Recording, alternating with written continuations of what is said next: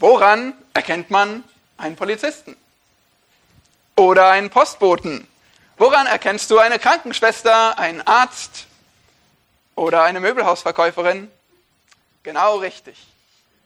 An ihrer Kleidung, an ihrer Uniform, so wie sie sich anziehen. Du kannst sogar einen Verheirateten normalerweise an seinem Ehering erkennen und du siehst auch, wer sind die Nazis, die Linken, die Aussteiger, in der Regel daran, wie sie sich kleiden, wie sie aussehen. Aber die Frage ist doch, woran erkennst du einen Christen? Und ihr könnt euch umschauen und euch fragen, wer sind hier eigentlich die Christen? Auch einen Christen erkennt man an der Kleidung, behaupte ich. Die Kleidung, wie du dir vielleicht denkst, ist unsichtbar. Es ist nicht das, was du offensichtlich trägst, aber es ist auch nicht wirklich unsichtbar. Man kann es sehen. Man kann die Kleidung eines Christen ganz eindeutig sehen. Hast du schon mal deine Kleidung irgendwo vergessen und bist in eine peinliche Situation geraten? Normalerweise nicht. du würdest nicht ohne Kleidung aus dem Haus gehen, das ist etwas sehr Wichtiges für dich, aber genauso normal muss es für uns sein, unsere christliche Kleidung nicht zu vergessen. Für einen Christen muss es normal sein, Christus Ähnlichkeit anzuziehen.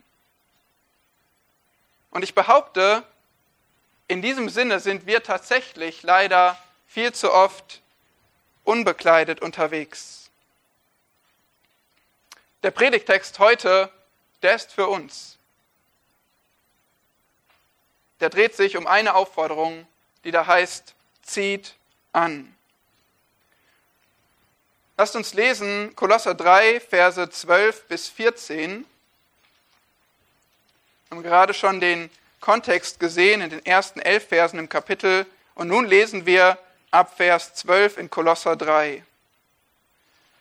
So zieht nun an als Gottes Auserwählte, Heilige und Geliebte, herzliches Erbarmen, Freundlichkeit, Demut, Sanftmut, Langmut.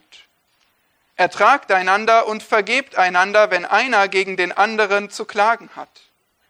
Gleich wie Christus euch vergeben hat, so auch ihr. Über dies alles aber zieht die Liebe an, die das Band der Vollkommenheit ist. So kurz und knapp und doch so schwer unser Predigtext. Herr Jesus, wir beten nochmal um deine große Gnade, dass wir diese Worte recht verstehen und dass wir demütig hören und dass wir lernen zu leben, wie es dir gefällt, dass wir Christus Ähnlichkeit anziehen zu deiner Ehre. Amen. Wie ihr wisst, schreibt Paulus den Kolosserbrief aus dem Gefängnis in Rom weit, weit weg an eine junge Gemeinde, die gefährdet ist durch ihr Lehren, durch falsche Lehrer, die ein falsches Evangelium bringen und die versuchen, durch menschliche Religion von Christus wegzuziehen. Und das, was Paulus entgegenhält, ist völlig klar, Christus ist Gott und ist Retter und er ist vollkommen genug. Ihr seid in ihm zur Fülle gebracht. Ihr braucht nichts sonst. Aber dann stellt er die praktische Frage, wie sollen wir nun stattdessen leben? Wie leben wir denn unser Glauben aus? Und das beantwortet er in Kapitel 3 und 4. Da sind wir jetzt schon mittendrin, haben schon so manches gelernt und ich freue mich sehr auf die nächsten Wochen, weil es wird immer, ja, es gibt äh, wunderbare Herausforderungen aus allen Lebensbereichen, die uns zeigen, wie wir als Christen in dieser Welt leben. Die Basis für all die Aufforderungen, die noch kommen, die finden wir aber genau in diesen, diesen Versen in unserem Predigtext heute den Versen 12 bis 14. Im Grunde genommen dieser eine Imperativ in Vers 12 zu Beginn, zieht an. Zieht an, was eigentlich? In Vers 12 sehen wir eine Liste von fünf Tugenden, die angezogen werden sollen. Vers 13 fügt zwei weitere Partizipien hinzu, die aber auch in den deutschen Übersetzungen als Imperative wiedergegeben sind. Ertragt und vergebt. Und dann Vers 14 setzt dem allen die Krone auf die Liebe. Nochmal, zieht an. Darum dreht sich dieser Text. Und andererseits, ich hoffe, ihr seid in Kolosser 3, schaut nochmal auf die vorangehenden Verse. Da sehen wir auch Aufforderungen, und zwar negative Aufforderungen, was ihr nicht tun sollt. Das haben wir uns letztes Mal angeschaut. Vers 5, tötet. Vers 9, lügt nicht. Vers 8, legt ab, zieht aus. Ja, und da sollte was klingeln. Zieht aus, zieht an, das passt doch zusammen. Bei Paulus passt das sehr oft zusammen. In vielen Briefen spricht er genau von diesen Punkten. Zieht aus, zieht an. Ersetzt. Nehmt das eine weg und fügt das andere hinzu. Wir nennen das auch das Austauschprinzip. Ganz einfach. Austausch. Es wird etwas ausgetauscht. Die Sünde wird abgelegt und die Heiligkeit angezogen. Das muss das Muster sein im Leben von uns Christen. In Epheser 4 sehen wir das ganz an vielen Beispielen veranschaulicht. Zum Beispiel legt die Lüge ab und redet die Wahrheit. Oder ähm, kein schlechtes Wort soll aus eurem Mund kommen, sondern was gut ist, zur Erbauung den Hörern Gnade bringt. Also es wird nicht einfach nur gesagt, hör auf zu lügen, hör auf mit den schlechten Worten, hör auf zu stehlen, sondern es wird ja auch gesagt, was du stattdessen tun sollst. Und genau das finden wir hier auch im Kolosserbrief was du stattdessen tun sollst. Das ist sehr, sehr wichtig, weil wenn du die Sünde ablegst, das falsche Verhalten, aufhörst, das zu tun, was machst du dann? Wenn du nicht aufpasst, dann ersetzt du deine Sünde mit einer anderen Sünde und bist keinen Schritt weiter. Deswegen ist es so wichtig, die Sünde mit dem Richtigen zu ersetzen. Tu das Gute. Und das zeigt Paulus hier in diesem Text gleich mit fünf plus zwei plus einer Tugend mit acht Tugenden, äh, die wirklich auf uns einprasseln in drei Versen. Wir wollen also in diesem Text acht Tugenden sehen, die du als neuer Mensch in Christus anziehen sollst. Acht Tugenden, die du als neuer Mensch in Christus anziehen sollst. Erbarmen, Freundlichkeit, Demut, Sanftmut, Langmut, Ertragen, Vergeben, Liebe wohl dem, der ein Handout vor sich hat und die schon alle dort abgedruckt sind. Aber wir gehen Stück für Stück langsam dadurch. Wir nehmen uns heute wirklich etwas Zeit, um uns jede dieser Tugenden genauer anzuschauen. Und ich möchte dich zu Beginn einfach warnen und sagen, es ist herausfordernd. Es wird nicht leicht. Wenn du rausgehen möchtest, bitte, aber wenn du hier bleibst, dann sei dir bewusst, dass dich dieser Text herausfordert als Christ. Es ist sehr schwer, diese Dinge umzusetzen. Es ist unmöglich, wenn du diesen Text hörst, dass du weiterlebst wie zuvor. Du kannst nicht hier rausgehen und genauso weiterleben, wie du vorher gelebt hast. Es sei denn, du bist jetzt schon perfekt. Oder das Wort Gottes rührt dich nicht an. Bevor wir zu den acht Tugenden kommen, sehen wir in Vers 12 etwas ganz Entscheidendes, was Paulus voranstellt. Er sagt, zieht an als Gottes Auserwählte, Heilige und Geliebte. Was macht er damit deutlich? Zu wem er spricht, oder? Ich spreche zu euch als Christen. Ich spreche hier nicht zu irgendeiner Volksversammlung, die vor mir steht, nicht zu irgendjemand, der ein, eine Vorlesung gewählt hat, irgendein Studium belegt, irgendjemand, der spontan an der Bushaltestelle rumsetzt. Nein, ich spreche zu euch als Christen. Manchmal sage ich zu meinen Jungs, mein Sohn, und versuche deutlich zu machen, diesen Auftrag, den ich dir gebe, das sage ich in der Autorität als Vater. Oder diese Ermutigung, die ich dir gebe, die sage ich, weil du mir als mein Sohn am Herzen liegst. Und hier sagt Paulus, ihr Auserwählten, ihr Heiligen, ihr Geliebten. Als solche spreche ich euch an. Eine interessante Beobachtung, die wir oft in der Schrift sehen, dass da ein Indikativ vor dem Imperativ kommt. Ein Indikativ, der beschreibt, wie etwas ist. Ihr seid Auserwählte, Heilige und Geliebte. Und auf dieser Basis, weil das wahr ist, deshalb fordere ich euch auf, so sollt ihr leben. Im Grunde genommen fängt es schon früher an und wir haben ja auch den Kontext schon gelesen, Kapitel 3, Verse 9 bis 11. Schaut da nochmal nach Vers 9. Da heißt es, da ihr ja den alten Menschen ausgezogen habt mit seinen Handlungen und den neuen angezogen habt. Da geht es um genau dieses Thema. Ihr habt schon ausgezogen. Ihr habt schon angezogen. Wir haben das besprochen. Das bedeutet, ihr seid erneuert, ihr habt eine neue Identität. Als Christ hast du ein neues geistliches Leben. Das ist hier gemeint. Du hast schon ausgezogen, du hast schon angezogen. Und weil das wahr ist, deshalb leg nun wirklich alles ab, was nicht mehr zu deiner neuen Identität passt, und zieh das an, was dazu passt. Diese neue Identität geht so weit, dass es keine Grenzen mehr gibt zwischen Grieche und Jude, Barbar, Güte, egal welche religiösen, kulturellen, ethnischen Grenzen vorher bestanden haben, alles egal. Ihr seid neu, habt eine neue Identität in Christus und als solche spreche ich euch an. Ihr seid erstens Gottes Auserwählte, ja, eine hochumstrittene Lehre, vor allem weil, wahrscheinlich, weil es unseren menschlichen Stolz so zerstört, aber einfach nur biblisch. Gott hat sich entschieden, in seiner Souveränität, in der ewigen Vergangenheit, uns zu erwählen zum Heil. Und nur deshalb können wir auch gerettet sein. Zweitens als Heilige. Schon zum sechsten Mal im Kolosserbrief, dass Paulus sie so anspricht. Ihr seid heilig gemacht, ihr seid abgesondert von der Welt. Die Welt ist etwas anderes als ihr, ihr seid jemand Neues getrennt von ihnen.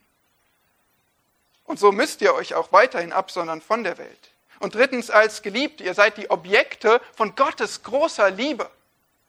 Wir kommen noch zu der Aufforderung gleich, dass wir lieben sollen. Aber lasst uns erstmal verstehen, wir sind Geliebte. Gott hat uns zuerst geliebt.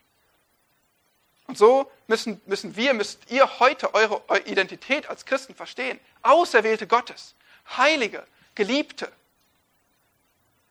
So bist du. Und deshalb sollst du tun, was Gott dir heute sagt. Weil ihr bereits den neuen Menschen angezogen habt, so zieht nun auch seine Eigenschaften an. Und wir, wir machen das heute mal wirklich etwas bildlich. Wir nutzen dieses wunderschöne Bild der Kleidung, des Kleidunganziehens. Das ist ein gutes Bild zum Einprägen von diesen Eigenschaften, die wir eigentlich anziehen sollen. Vielleicht habt ihr euch gefragt, wofür sind die Lücken auf meinem Handout? Genau für ein paar Kleidungsstücke. Jede Tugend, jede dieser acht Tugenden entspricht Kleidungsstücken und äh, ihr Kinder könnt auch gerne mal so einen neuen Menschen, neu angekleideten Menschen malen, Stück für Stück während der Predigt. Erwachsene natürlich auch, also fühlt euch frei. Ähm, insgesamt ergibt sich dann nicht das Bild der Waffenrüstung, sondern ich nenne es die christliche Alltagskleidung. Das ist deine Alltagskleidung als Christ. Du solltest nicht mehr ohne diese acht Tugenden aus dem Haus gehen oder selbst im Haus dich bewegen. Gut, seid ihr bereit? Fangen wir an. Ich sage euch, zieht euch warm an. Erstens Erbarmen. Wörtlich die Eingeweide, die Gedärme des Erbarmens. Ah, aber so steht das nicht in meiner Bibel. Ja, vielleicht ganz gut so, aber in der damaligen Kultur, da hat man gedacht, meine tiefsten, innersten Gefühle, die, die, die finde ich in, in den Eingeweiden, das ist einfach tief drin in meinem Innersten. Und wir in unserer Kultur, wir sprechen eher von dem Herz. In meinem Herzen, da sind meine Gefühle.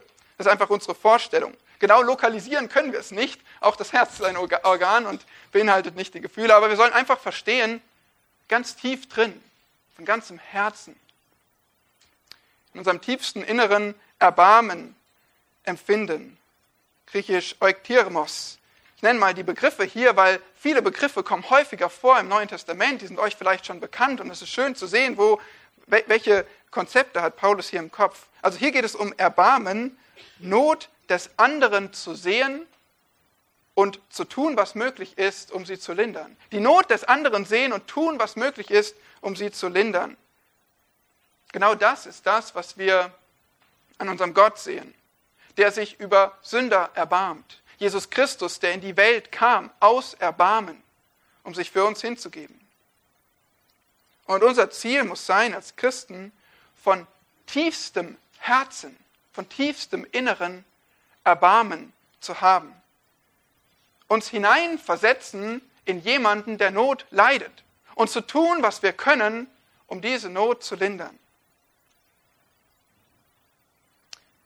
Für viele von uns ist das nicht so natürlich.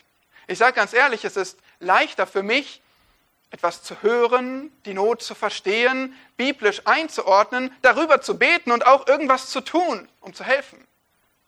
Aber von Herzen tief zu empfinden, was der andere erlebt, mich so tief hineinzuversetzen, das geht nicht im Vorbeigehen. Aber die Aufforderung zieht an, die macht deutlich, ich muss es tun. Ich muss es lernen. Es ist Gottes Gebot. Übrigens ist das eine sehr wirksame Sprache der Evangelisation, wenn wir tief mitempfinden, wie es unserem Gegenüber geht. Das kommt wohl meistens weiter als nur ein Traktat in die Hände oder eine Predigt für die Ohren, wenn jemand sieht an uns, dieser Christ, der leidet mit mir, der versteht, was ich durchmache, der nimmt sich Zeit, der nimmt sich Gedanken, um zu verstehen, wie es mir geht. Das ist eine kraftvolle Sprache.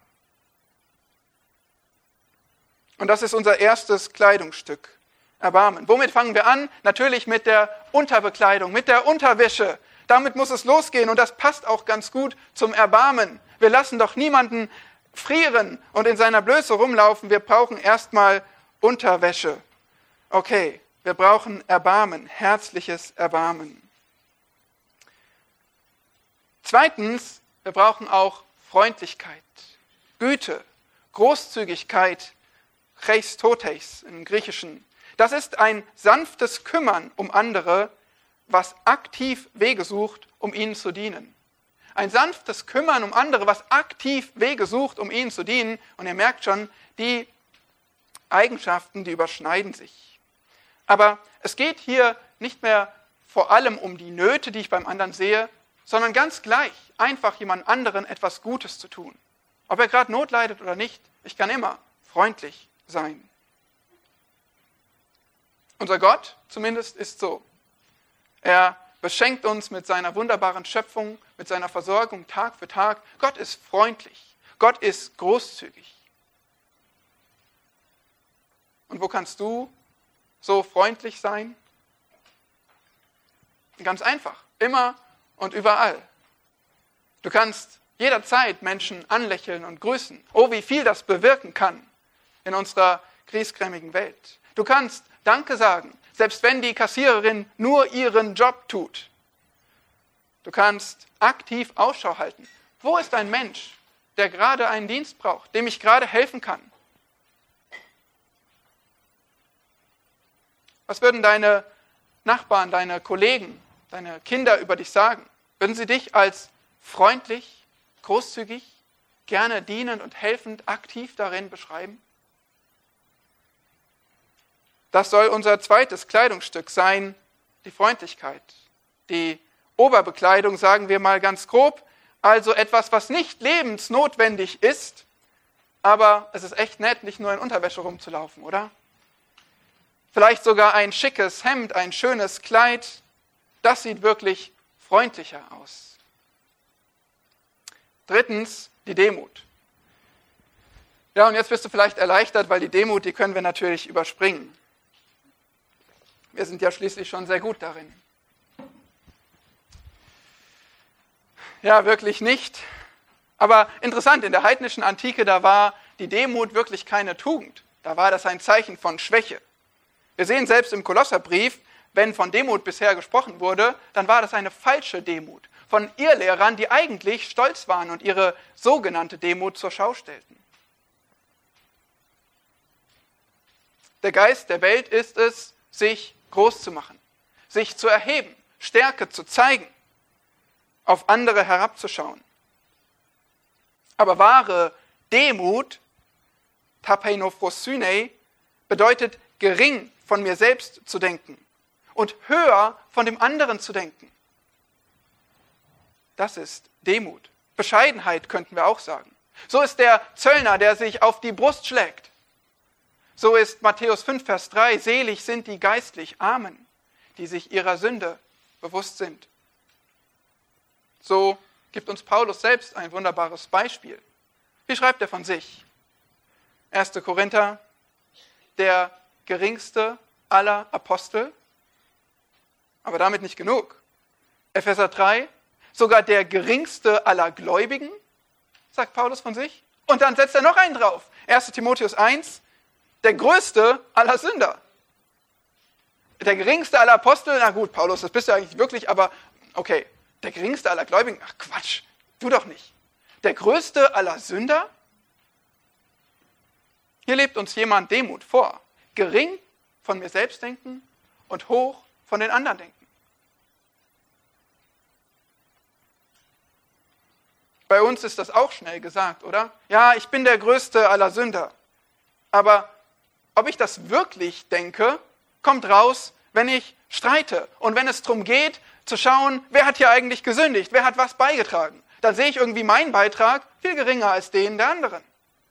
Denke ich wirklich, ich bin der größte aller Sünder? Oder ist das nur so ein frommer Spruch? Glaube ich, dass ich die meiste, die größte, die schlimmste Sünde beigetragen habe? Ist das mein Selbstbild? Stattdessen neigen wir dazu, die, die Sünden der anderen zu vergrößern und die Sünden von uns selbst zu verkleinern. Ist es nicht so? Und das ist erst nur der Umgang mit Sünde, aber es geht weiter. Es geht darum, den anderen sogar Vorzug zu geben. Das macht die Demut, die gering von mir selbst denkt und hoch von anderen. Andere wichtiger nehmen als mich selbst. Sag doch mal, wer sollte deiner Meinung nach zuerst ans Buffet gehen? Oder wer sollte zuerst in die Bahn einsteigen dürfen und den schönsten Sitzplatz bekommen? Wer darf als erstes ins Bad oder unter die Dusche? Wer darf auf dem Sofa sitzen bleiben und den Feierabend genießen, während der andere sich nochmal um die Kinder kümmert? Wer darf entscheiden, wohin unser Ausflug geht? Und wer sollte die Drecksarbeit machen? Die Liste ist endlos und wir sind ständig mit der Entscheidung konfrontiert, wen nimmst du eigentlich wichtig? Dich selbst oder die anderen? Wir kommunizieren es immer und immer wieder mit dem, wie wir entscheiden, dem, wie wir leben. Autsch. Mir reichen schon die drei, um überführt zu sein oder ziemlich unbekleidet. Wir brauchen das dritte Kleidungsstück, die Demut. Wir sagen mal, es sind die Socken. Weil für die Socken, da muss ich mich bücken. Da muss ich mich immerhin schon mal verbeugen.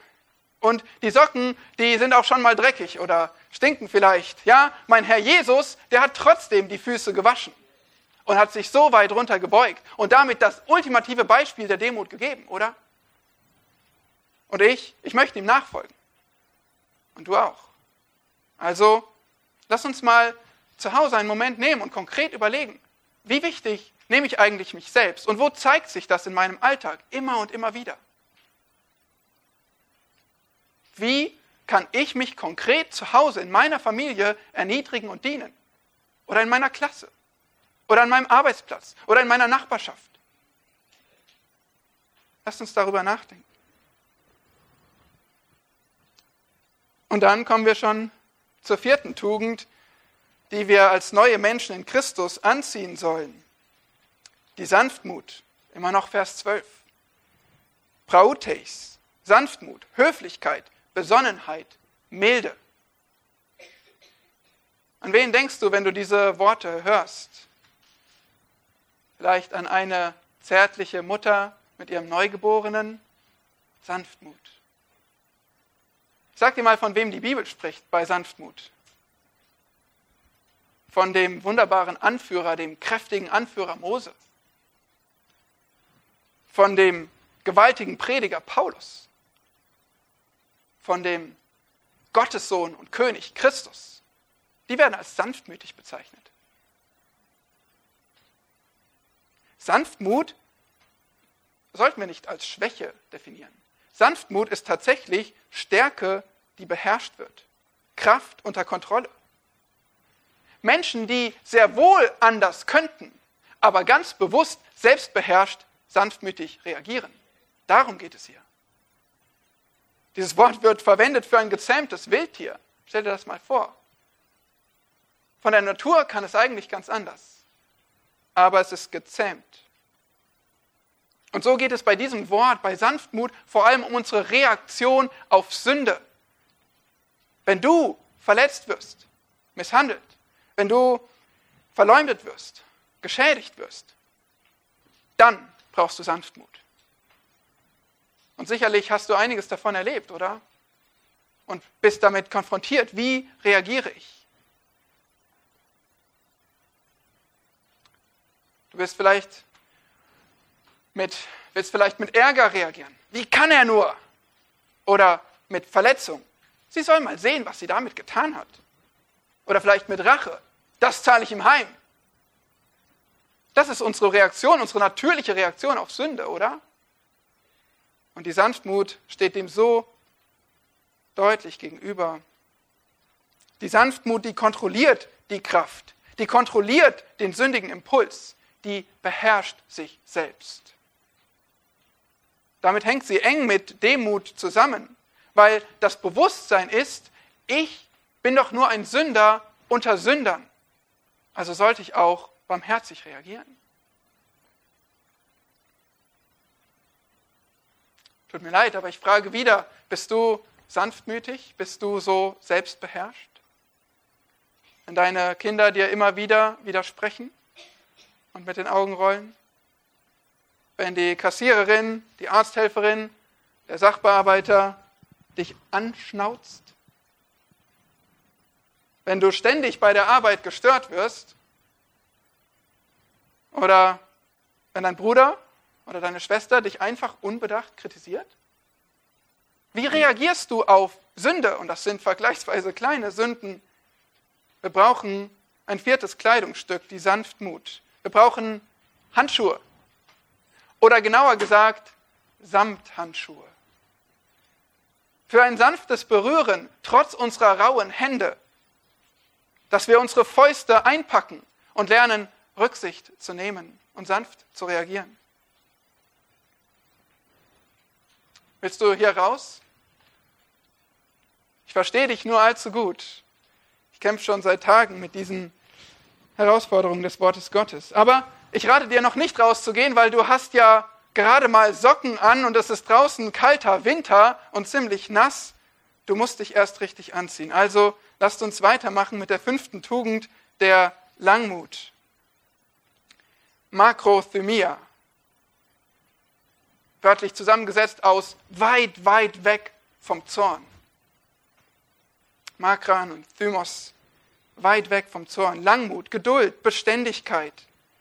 Und wie bei Sanftmut steckt hier der Gedanke der Selbstbeherrschung drin, wenn die Umstände oder die Menschen gar nicht freundlich sind. Der Fokus hier in diesem Wort steht, äh, ist auf die Ausdauer gelegt, auf das Ausharren, auf das lange Ertragen, ruhig bleiben. Im Englischen kennst du vielleicht long suffering, lange Leiden. Lange. Ein Beispiel gefällig? Wie immer fangen wir bei unserem Gott an und wir sehen, dass er seit Jahren, seit Jahrhunderten langmütig ist. Mit einer Welt, die sich gegen ihn auflehnt und rebelliert, mit einem erwählten Volk, was seine Gebote mit Füßen tritt. Wir sehen unseren Herrn Jesus Christus, der es sogar mit stolzen, unverständigen Jüngern geschafft hat, langmütig zu sein und wie viel mehr mit uns. Ja, aber dann schaue ich meine Geduld an und du deine und wir sehen, dass wir dem Päckchen vielleicht ein paar Tage geben, bis es endlich da ist. Einem guten Freund, da sind wir vielleicht ein paar Wochen sogar geduldig mit ihm. Aber bei WhatsApp, da geben wir uns nur zwei Stunden. Und bei einer Verabredung, da sind wir spätestens nach zehn Minuten ungeduldig. Und dann werden wir ärgerlich. Dann beschweren wir uns, wenn unsere kurze, knappe Geduld aufgebraucht ist. Ja, sogar wenn das Licht immer angelassen wird oder die Socken herumliegen, dann ärgern wir uns. Wie beschämend. Wie klein ist unsere sogenannte Geduld, oder? Es offenbart unser Herz und wir, wir müssen uns prüfen. wir müssen uns auch prüfen, wie wir miteinander umgehen. Lasst uns mal darüber nachdenken, wie wir als Gemeinde miteinander umgehen. Es ist leider so, dass wir immer und immer wieder einander irgendwie wehtun. Dass wir einander vielleicht ignorieren, verletzen, dass wir nicht so respektvoll miteinander umgehen. Und wenn du ein Besucher bist und denkst, die sehen doch alle so heilig aus, tut mir leid, das sind wir. Aber was dann? Wie reagieren wir darauf? Sind wir gleich tief verletzt? Ich rede nicht mehr mit dir, ich gehe dir aus dem Weg? Ist das unsere Reaktion wirklich? Rückzug, Bitterkeit? Besser wäre es doch, mich mal selbst zu prüfen. Wie oft habe ich dieselbe Sache eigentlich schon getan? Bin ich nicht auch ein Sünder? Sollte ich nicht ein wenig mehr Verständnis haben für meinen Bruder, meine Schwester, die hier tatsächlich an mir gesündigt hat? Ist nicht Jesus Christus 1000 Mal geduldiger mit mir? Ja, es ist wahr. Die Liebe konfrontiert auch. Die konfrontiert Sünde. Aber wir sollten bedenken, dass Einsicht und Buße und wirkliche Veränderung und Wachstum Zeit brauchen, oder? Bei mir und bei dir zumindest ist das so. Also sollten wir auch mit anderen Geduld haben. So ist unser fünftes Kleidungsstück die Langmut. Und wir denken dabei an eine Armbanduhr. Eine Armbanduhr, damit du mindestens erstmal bis zehn zählen lernst. Und überhaupt insgesamt schön lange warten lernst. Am besten noch mit Datumsanzeige, weil manchmal braucht es Monate. Ja, lieber keine Smartwatch, weil die erzeugt nur noch viel mehr Stress. Das waren die ersten fünf Tugenden und alle in Vers 12 zu finden als eine Liste direkt hintereinander weg. Diese Listen von fünf, die haben wir schon gesehen in Vers 5, in Vers 8 und eben jetzt auch in Vers 12, diese fünf Tugenden. Wir haben gesehen, dass sie sich wirklich überschneiden. Aber das braucht uns nicht wundern, weil sie hängen alle zusammen. Viele davon findest du auch in der Frucht des Geistes, Galater 5. Es ist das, diese Frucht, diese eine Frucht, die der Geist hervorbringt. Natürlich hängen diese Dinge zusammen. Aber es sind doch verschiedene Perspektiven, es sind doch verschiedene Auswirkungen. Und das sollte uns aber zumindest daran erinnern, wenn du vielleicht denkst, naja, bei, bei den drei, da schneide ich ganz gut ab, bei den zwei, ja, da gibt es noch ein bisschen Verbesserungsbedarf. Ich sage dir, alle hängen miteinander zusammen. Du kannst nicht demütig sein und gleichzeitig unfreundlich und ungeduldig. Wir müssen sie einzeln betrachten, aber auch als ein Paket. Wir kommen zu Vers 13 und zur sechsten Tugend, die du als neuer Mensch in Christus anziehen sollst. Ertragen. In diesem Vers 13, da sehen wir zwei weitere Tugenden und die erste ist ertragt einander. Anecho, ertragen, aushalten. Schließt damit wunderbar an Langmut, an Geduld an von Vers 12, aber der Fokus hier bei diesem Wort ertragen, der liegt wohl mehr darauf, Schwächen zu ertragen, Unreife auszuhalten. Und auch das ist eine Lebensrealität. Du und ich, wir Menschen, wir haben unsere Ecken und Kanten. Ist es nicht so? Ja, wir Menschen sind ganz schön komisch, sind ganz schön schwierig, sind ganz schön unreif. Aber natürlich nur die anderen. Nun, es ist so, wenn wir jemanden neu kennenlernen, wenn wir jemanden zum ersten Mal sehen, dann sehen wir oft viele positive Seiten, freuen uns daran, staunen darüber. Und klar, wir geben uns besonders Mühe für den ersten Eindruck, oder? Aber wenn man einen Menschen etwas besser kennenlernt und Zeit vergeht, dann sehen wir, dass sich zu den Stärken, die vorhanden sind, auch ein paar Schwächen dazugesellen, oder? Und meistens ist es sogar so, dass die Schwäche nur eine andere Perspektive auf die Stärke ist. Sie hängen miteinander zusammen. Und das ist nur menschlich. Wie ist das bei euch in der Ehe? Es ist nicht so, vielleicht können wir sagen, kurz die Verlobten mal weghören, aber am Anfang, da sieht man so viel Tolles und schätzt den anderen und freut sich daran und staunt und, und alles ist so wunderbar. Und dann, lernt man sich ein bisschen besser kennen. Und mittlerweile, da schaust du deinen Ehepartner an und siehst vor allem oder fast nur noch die Fehler. Da ist das, was du einst als, als Demut und, und Geduld geschätzt hast, ist jetzt Passivität, Faulheit. Und das, was du erst als Ausdauer betrachtet hast, ist Sturheit. Und eigentlich ist es die gleiche Person, aber unsere Perspektive verschlechtert sich. Und so zerbrechen Ehen oder überhaupt Beziehungen, so zerbrechen Gemeinden daran, dass wir auf die Schwächen blicken und die Stärken aus dem Blick verlieren. Und so müssen wir wieder lernen, den ganzen Menschen zu sehen, zu schätzen, was schätzenswert ist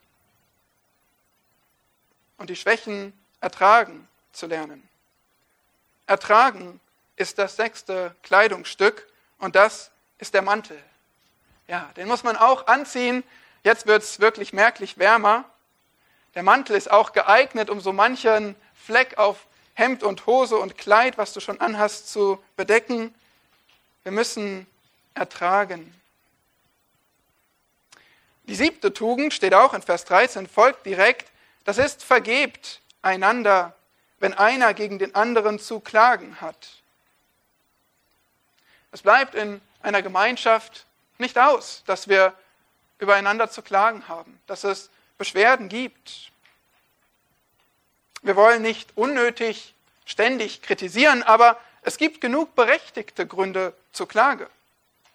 Es gibt ihn, diesen bösen Blick, dieses schnippische Wort, diese selbstsüchtige Tat oder noch Schlimmeres. Und da lautet die Aufforderung an uns, vergebt einander. Vergebt einander. Charisomai. Charis, die Gnade steckt da drin. Seid gnädig miteinander, ist der Gedanke. Vergeben, wir haben das schon besprochen, bedeutet sich bewusst zu entschließen, die Schuld des anderen gegen mich nicht mehr daran zu denken. Dem anderen zu versprechen, ich begrabe die Sünde. Ich begrabe deine Sünde, ich denke nicht mehr daran, ich hole sie nie wieder hervor. Das sollten wir einander versprechen. Das ist wahre Vergebung.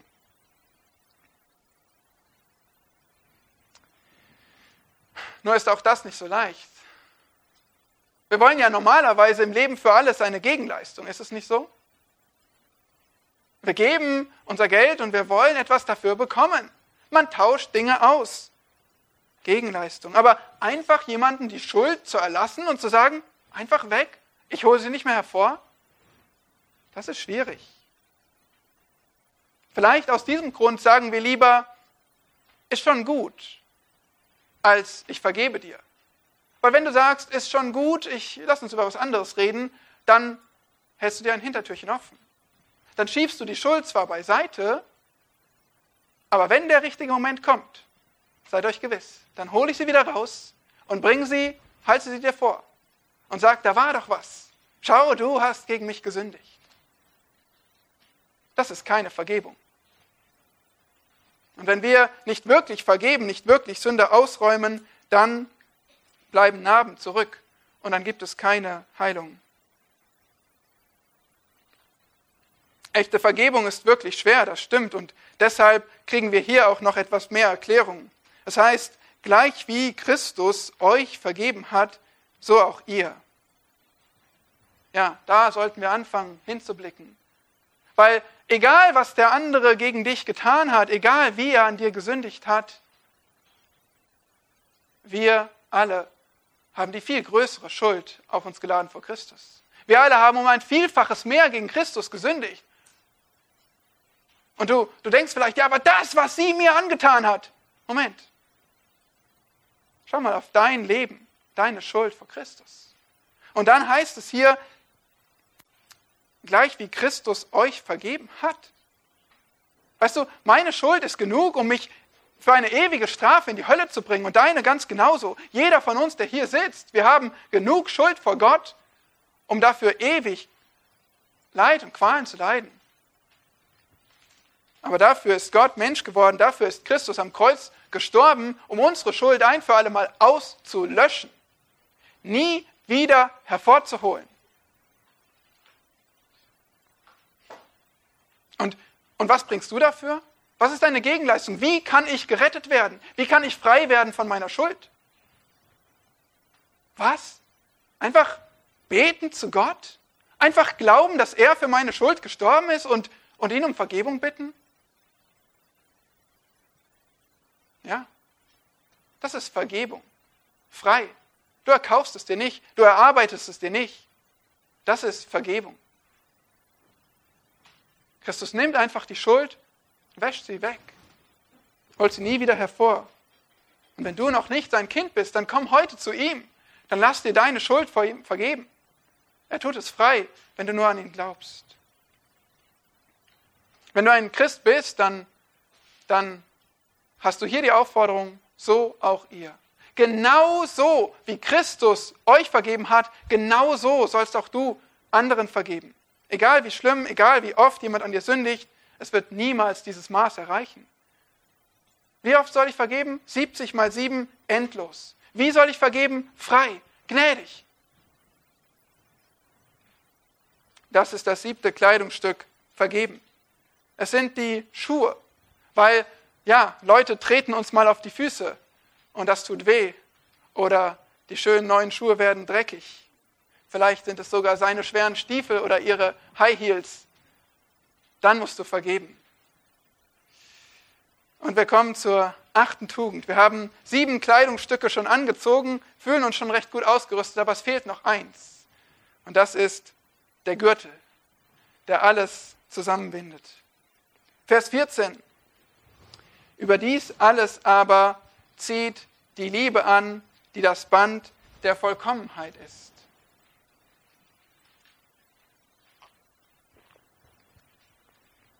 Das ist die Krone unseres Abschnitts, die Liebe. Sie verbindet nämlich alle Tugenden miteinander. Wie der Mörtel die Steine und wie der Kleber das Papier oder wie der Gürtel Hemd und Hose. So kennen wir die Liebe in der Bibel als, die, als den Höhepunkt, als die Verbindung, als die, das Fundament, als die Melodie dieses ganzen wunderbaren Buches von Gott, das ist die Liebe. Die Liebe wird uns gezeigt als das Kern des ganzen Gesetzes Gottes, das größte Gebot, liebe Gott und deinen Nächsten. Liebe ist auch euer Erkennungsmerkmal. Denn daran wird jedermann erkennen, dass ihr meine Jünger seid, wenn ihr Liebe untereinander habt. Die Liebe ist die häufigste Tugend, die im Neuen Testament erwähnt wird, 116 Mal. Die Liebe ist die einzig bleibende aus dem himmlischen Dreiklang von Glaube, Hoffnung und Liebe. Die Liebe wird sogar definiert in 1. Korinther 13 als freundlich und demütig, geduldig, ertragend, vergebend. Ja, genau, all diese Tugenden, die du heute gesehen hast, das ist Liebe. Und deshalb ist die abschließende Aufforderung, natürlich, zieht die Liebe an. Agape. Eine bewusste Selbstverpflichtung für das Wohlergehen einer anderen Person. Es geht nicht um mich, es geht um dich. Opferbereit, gebend ist die Liebe. Die Liebe ist Hingabe. Sie gibt sich selbst. Die Liebe ist eine Handlung, eine Tat. Die Liebe ist unabhängig davon, was mein Gegenüber für mich tut oder wie er darauf reagieren wird, ob ich irgendetwas zurückbekomme. Nein, die Liebe ist eine Selbstverpflichtung für das Wohlergehen des anderen. Wir haben schon gesagt, wir werden angesprochen als Geliebte, weil Gott die Liebe ist, weil die Liebe aus Gott ist und weil er uns zuerst geliebt hat, sind wir verpflichtet, einander zu lieben. Wir haben heute schon von so viel gesprochen, was uns entzweien kann. All unsere Fehler, unsere Macken, aber auch die Sünden, die Selbstsucht, die Härte, die Gemeinheit. Und wenn du eine Antwort suchst, was trotzdem zusammenhalten kann, was uns trotzdem verbinden kann, was Brücken zwischen uns Sündern bauen kann, dann ist die Antwort ganz einfach die Liebe, die tragfähigste Verbindung zwischen Menschen. Oder wie Paulus sagt, das Band der Vollkommenheit. Das Wort Band gibt es, glaube ich, nur dreimal im Neuen Testament und hier in Kolosser ist es schon mal vorgekommen. Weißt du wo? Kapitel 2, Vers 19. Da heißt es von dem Leib, der durch die Gelenke und Bänder unterstützt und zusammengehalten wird. Also die Bänder in unserem Körper, die die Gelenke verbinden, den Körper stabilisieren. Das ist hier der Gedanke. So wird die Liebe beschrieben, weil auch die Liebe, die verbindet, die hält zusammen, die stabilisiert. Und dann bekommen wir eine begeisternde Perspektive. Sie ist das Band der was? Das Band der Vollkommenheit, der Perfektion. Das heißt, die Liebe, die hat das Potenzial, hat das Potenzial, die Gemeinde zu einer vollkommenen Einheit zu machen, zu einer herrlichen Einheit. Die Liebe hat das Potenzial, uns schwache, fehlerhafte Sünder herrlich zu machen, vollkommen zu machen. Wenn nur Liebe unter uns regiert, wenn wir nur Liebe untereinander haben, was eigentlich ja unser Erkennungsmerkmal sein muss, dann ist hier Vollkommenheit zu sehen. Was denkst du? Was denkt ihr, wie schneiden wir ab? Wenn jemand hier durch die Tür kommt, sieht der hier ganz schön viel Liebe. Kann jeder sehen, der reinkommt, hier regiert Liebe zwischen diesen Menschen? Das ist beeindruckend, das ist begeisternd. Natürlich nicht zu unserer Ehre, zu Gottes Ehre. Kann man das sehen oder, oder wo fehlt das vielleicht? Schaust du zuerst auf das Wohlergehen des anderen oder zuerst auf dich selbst? Bist du bereit, etwas zu tun, zu handeln für den anderen? Werden die Einsamen eingeladen? Werden die Müden entlastet? Werden die Leidenden getröstet? Werden die Schwachen ermutigt? Kommen wir zur Hilfe, denen die Hilfe brauchen? Das ist Liebe.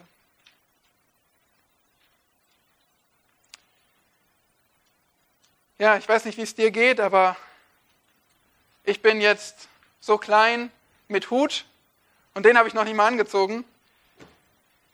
Aber es ist ein wunderbarer Einblick in das, was ich eigentlich sein muss als Christ. Es ist eine Herausforderung und es ist ein Bild für dich, was du mitnehmen kannst. Die Alltagskleidung, die dich als Christ immer begleiten muss. Und du fragst, was davon trage ich eigentlich? Du darfst nicht ohne herumlaufen. Du willst doch nicht ohne Kleidung herumlaufen. Du brauchst die Unterwäsche des herzlichen Erbarmens. Du brauchst die Oberbekleidung der Freundlichkeit. Du brauchst die Socken, die Demut, die Samthandschuhe der Sanftmut. Du brauchst auch die Armbanduhr der Langmut und den Mantel des Ertragens, die Schuhe der Vergebung und natürlich den Gürtel der Liebe. Frierst du noch oder schwitzt du schon? Deine Antwort sagt viel über deine Christusähnlichkeit aus. Ich habe noch mal eine Frage an euch Kinder. Hat euch vielleicht eure Mama oder euer Papa schon mal gesagt, so gehst du mir nicht in die Schule. Zieh dich um. Damit kannst du nicht rumlaufen. Nun, Heute hast du gehört, du bist nicht alleine. Hier sitzt eine ganze Menge Leute und einer steht hier, die müssen sich alle umziehen. Ja. Wir müssen uns alle, müssen alle mal kräftig aussortieren, welche ungeeigneten Kleidungsstücke spuken da eigentlich in meinem Kleiderschrank rum? Und welche neuen brauche ich vielleicht, die mir bitter fehlen? Aber ganz im Ernst, wir sollten wirklich ohne Scherzen beschämt sein über das, wo Gottes Geist uns überführt von einem Mangel an Christus Ähnlichkeit. Von dem, was eigentlich überhaupt nicht zu meinem Bekenntnis passt. von dem, was nicht auf einen neuen Menschen gehört.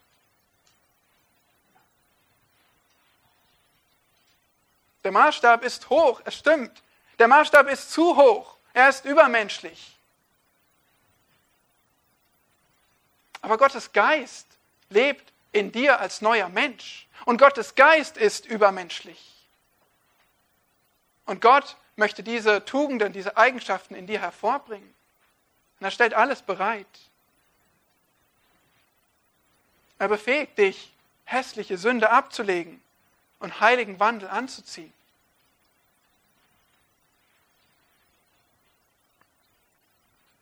Wir haben eine Verantwortung. Und deswegen bitte ich dich zum Ende von Herzen, genauso wie ich mich herausfordere. Bitte nimm dir Zeit und prüfe dich. Bitte prüfe dich im Lichte des Wortes Gottes. Und bete, Herr, worin soll ich wachsen? Was muss ich ablegen? Was muss ich anziehen? Wie soll ich dich verkörpern? Wie kann man an mir sehen, an meiner Kleidung sehen, dass ich zu dir gehöre? dass ich lebe wie Christus? Wie kann man es ganz einfach im Alltag sehen? Wenn, wenn ich mich nur um mich drehe normalerweise, aber lerne, herzliches Erbarmen zu empfinden für andere. Wenn, wenn ich Gedanken des Stolzes und der Bitterkeit in mir identifiziere und sie ablege und aufdecke, bekenne. Wenn ich merke, wie schnell ich die Geduld verliere mit den Kindern und auf Christus blicke und Langmut anziehe, Sanftmut, sanftmütigen Umgang. Wenn ich jemanden in Not sehe und darauf mit Barmherzigkeit reagiere und aktiv nach Wegen suche zu dienen, weil ich mich nämlich nicht um mich selbst drehe, sondern um andere. In der frühen Gemeinde zur Zeit Tertullians, da sagte man von der christlichen Gemeinde, sie wie diese einander lieben. Sie, wie diese einander lieben. Das war der Spruch über die Gemeinde. Und das muss so bei uns sein, Geschwister. Dass Menschen sehen können, sie, wie diese einander lieben. Nicht sie, wie große Gaben die haben und wie reich die sind und wie weise und wie perfekt organisiert. Nein, wie diese einander lieben. Daran muss man uns erkennen. Was für ein Zeugnis das sein muss für Menschen, die Christus nicht kennen, wenn sie sehen, wie Christen einander lieben. Was für eine Freude das für dich und mich sein muss, wenn wir so unsere Geschwister erleben und sehen, wie wir einander lieben. Was für eine Ehre unser Gott im Himmel bekommt, wenn hier Liebe regiert. deshalb Lasst uns arbeiten, als ob alles von uns abhängt. Und lasst uns beten, als ob alles vom Herrn abhängt. Amen. So flehen wir dich an, unser Gott, weil wir mit all unserer Schwäche, all unserem Mangel, all unseren Flecken und unserer Sünde konfrontiert sind, dass du uns reinigst und dass du uns erneuerst, so wie wir schon den neuen Menschen angezogen haben, dass du uns immer weiter erneuerst in Erkenntnis und Wandel. O Herr, dass wir diese Eigenschaften anziehen, die zuallererst dich gekennzeichnet haben, Herr Jesus Christus, in Vollkommenheit lebst du diese Dinge, unser Gott, das ist dein Wesen. Und weil du in uns lebst und weil du uns erneuerst, danken wir dir, dass das auch in uns Wirklichkeit werden kann. Wir möchten dir Ehre bringen, wir möchten ein Zeugnis sein für die ungläubige Welt und wir möchten einander zur Freude und Ermutigung dienen. Also bitte, veränder uns in dein Bild zu deiner Ehre. Amen.